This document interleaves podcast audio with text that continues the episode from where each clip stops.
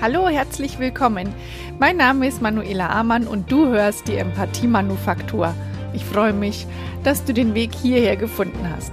Und da wir uns jetzt gefunden haben, gehe ich davon aus, dass du Interesse daran hast, dein Leben mit Empathie noch ein bisschen schöner zu machen. Empathie hat die Kraft, die Welt zu retten. Und hier kannst du immer am ersten und dritten Montag im Monat deine Portion Empathie anhören. Hallo, ich grüße dich ganz herzlich. In der heutigen Folge geht es um den Unterschied zwischen Emotionen und Gefühlen. Ich denke, oftmals wird zwischen Gefühl und Emotionen gar nicht so richtig unterschieden. Ich habe da so ein Gefühl oder wir sprechen über Emotionen. In der em Empathie-Manufaktur äh, konntest du schon etliche Folgen anhören über die sieben Basisemotionen und etliches darüber erfahren. Und jetzt geht's heute drum, den Unterschied zwischen einem Gefühl und der Emotion klar rauszustellen. Es gibt ganz klar einen Unterschied, sonst müsste ich die Folge ja nicht aufnehmen und es gibt sogar einen gravierenden. Und eben gerade weil es einen Unterschied zwischen diesen beiden Dingen gibt, ist es sehr sinnvoll darüber zu sprechen. Warum? Das wirst du im Laufe der Folge herausfinden. Am besten stellst du dir mal Folgendes vor. Du hast eine Kollegin oder einen Kollegen, der dich während deiner Urlaubszeit oder in Abwesenheit vertritt. Und ihr kommt ganz gut miteinander klar. Es funktioniert gut. Ähm, dein Kollege ist strukturiert und arbeitet gut auf und kann dir auch gut zuarbeiten. Und manchmal, manchmal gibt es Situationen, da bist du dir nicht so ganz sicher, was er oder sie für einer ist. Manchmal hast du das Gefühl, der mag dich gar nicht so. Und manchmal hast du das Gefühl, naja, er macht die Arbeit halt, aber gerne macht das nicht. Du kannst es nicht so richtig fassen, weil an sich passt ja alles. Aber es gibt Situationen in Gesprächen, da ist es von der anderen Seite eher so uninteressiert, ja, Desinteresse und, und auch so bisschen abtun, ähm, dass das jetzt schon wieder gemacht werden muss. Du kommst damit nicht ganz klar, aber an sich ist der andere ja auch recht freundlich oder die Kollegin ist sehr freundlich und ja, passt so. Kann man im Großen und Ganzen sagen, hier zwischen euch passt's. Jetzt bist du eine Zeit lang weg am Arbeitsplatz ein paar Tage bei einer Fortbildung und du kommst zurück und merkst, huh, hier ist es gar nicht mehr so wie vorher. Und in Gesprächen mit anderen Kolleginnen und Kollegen stellst du fest, deine Stellvertretung, die hat ganz schön Stimmung gemacht, während du weg warst. Deine Stellvertretung hat über die Arbeit, die zu machen ist, schlecht geredet. Warum sowas überhaupt gemacht werden muss, dass du zu umständlich wärst, dass du das auch selber hättest vorbereiten können, dass ähm, er oder sie das ganz anders machen würde, wenn er nicht nur die Stellvertretung wäre. Du darfst dir gerne in deinen Gedanken auch noch ausmalen, was da alles kommen kann. Und während du das hörst, da wird dein, dein Hals, der schnürt sich richtig zu. Und dir wird fast ein bisschen schwindlig und du merkst, wie dir die Röte ins Gesicht steigt und wie der Ärger und die Wut so aus dem Bauch richtig Fahrt aufnimmt, bis es dir in den Kopf steigt. Und erst weißt du gar nicht so richtig, was du tun sollst, was du machen möchtest und wie du damit jetzt umgehst, aber du hast gar nicht so richtig viel Zeit, denn schwupps steht deine Stellvertretung vor dir. Und du kannst grad gar nicht anders, als das, was du grad in dir drin hast, rauszulassen. Und ähm, so verändert sich deine Stimme und deine Souveränität. Du hast wenig Kontrolle über deinen Körper, deine Gedanken spielen Achterbahn. Du bist unsicher, zittrig, sprichst jetzt lauter und deine Stimme wird höher und ja, du kannst keinen ruhigen Gedanken fassen. Es kommt, wie es kommt, es schaukelt sich hoch, ein Hin und ein Her, das hätte er oder sie gar nicht gesagt. Und so war das ja gar nicht gemeint. Und ähm, du bist maßlos enttäuscht und es gibt einen Riesenärger. Nun, Das Gefühl, dass deine Stellvertretung dich nicht hundertprozentig unterstützt und nicht hundertprozentig hinter dir steht, dass ihr kein richtig gutes Team seid, das ist nach und nach der Emotion gewichen, dass es tatsächlich gar nicht so ist. Die Emotion hat deinen Körper verändert, dein Temperaturempfinden eben, deine Stimme, deine Souveränität und du konntest nicht mehr so richtig sortiert auftreten. Es war schwierig für dich, eine, die Kontenance zu gut, gut zu bewahren.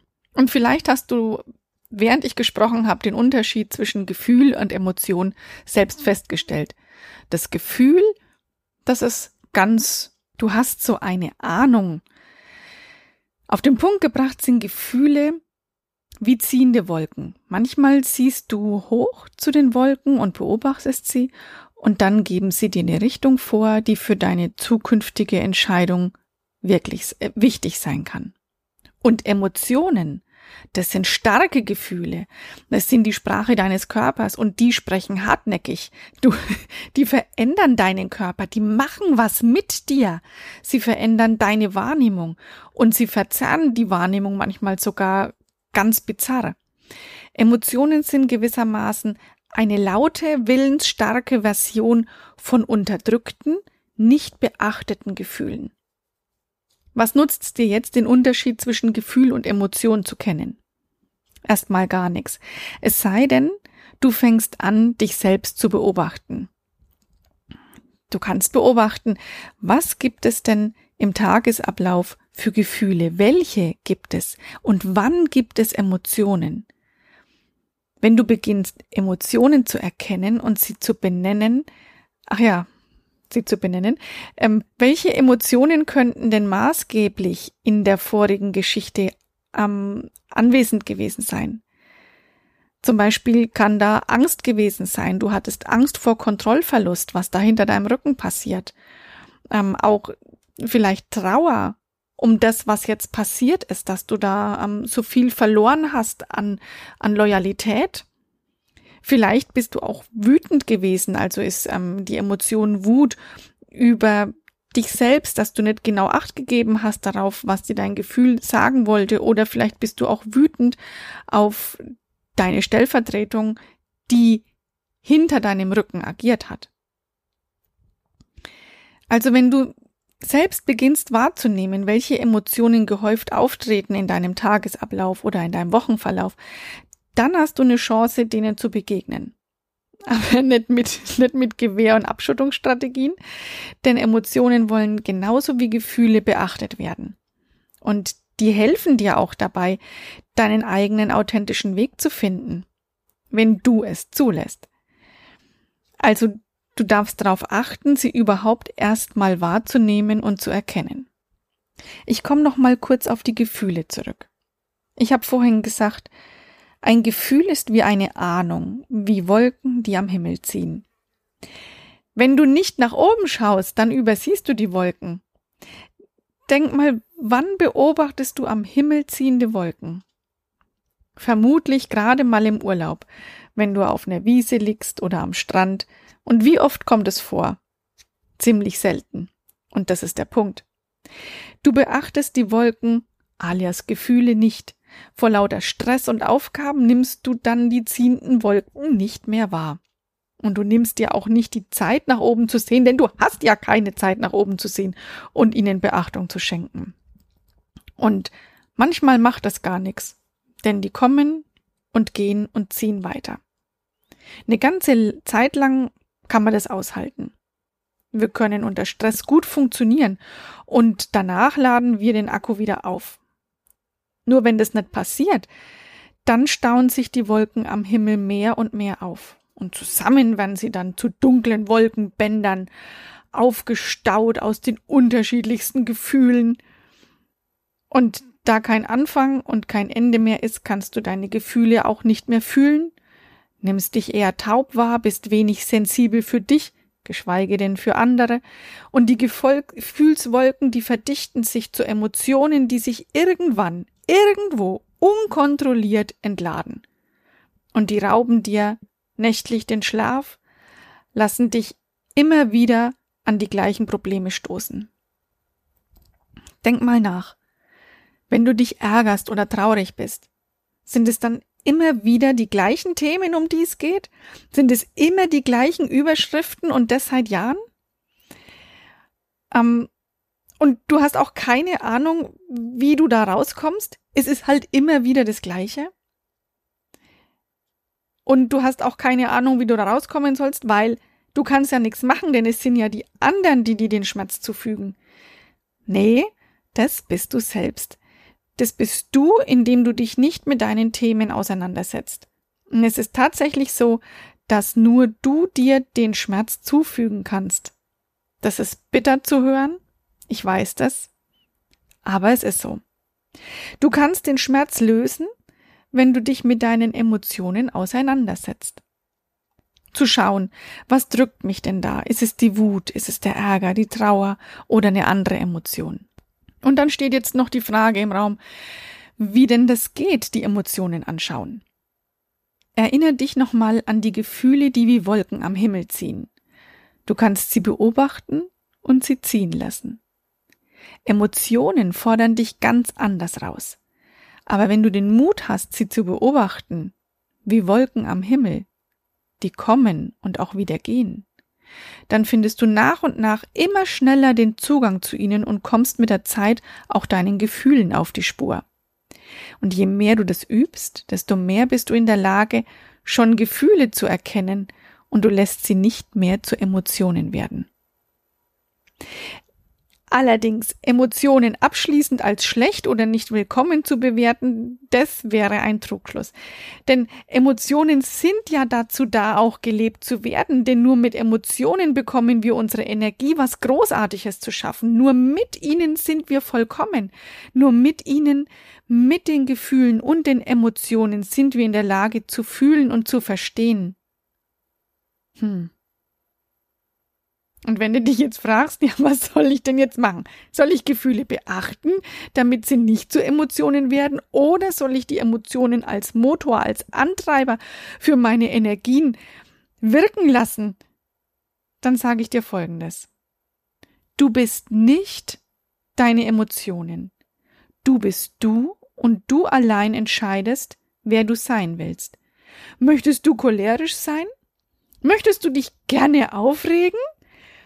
Möchtest du dich freuen, Spaß am Leben haben? Du allein entscheidest, welche Emotionen du ziehen lässt und welche du als Energietreiber verwendest und wofür. Du bist nicht die Summe deiner Emotionen, denn du entscheidest. Nur, um entscheiden zu können, solltest du dir alle Optionen bzw. Emotionen genau anschauen. Und das ist meine Botschaft für diese Folge. Das Zitat für heute, das kommt von der App Headspace. Einen besseren Zitatgeber gibt es nicht für diese Folge. Und dieses Zitat heißt, unser Gemütszustand bestimmt jede Beziehung in unserem Leben. Das Gute ist, dass wir unseren Gemütszustand ändern können, egal was um uns herum passiert. Also, guck dir deine Gefühle und deine Emotionen an. Du hast die Wahl, wer dich antreibt, was dich antreibt und nutze es, um deine Vision von deinem Leben wahr werden zu lassen. Ich wünsche dir eine wunderschöne Woche.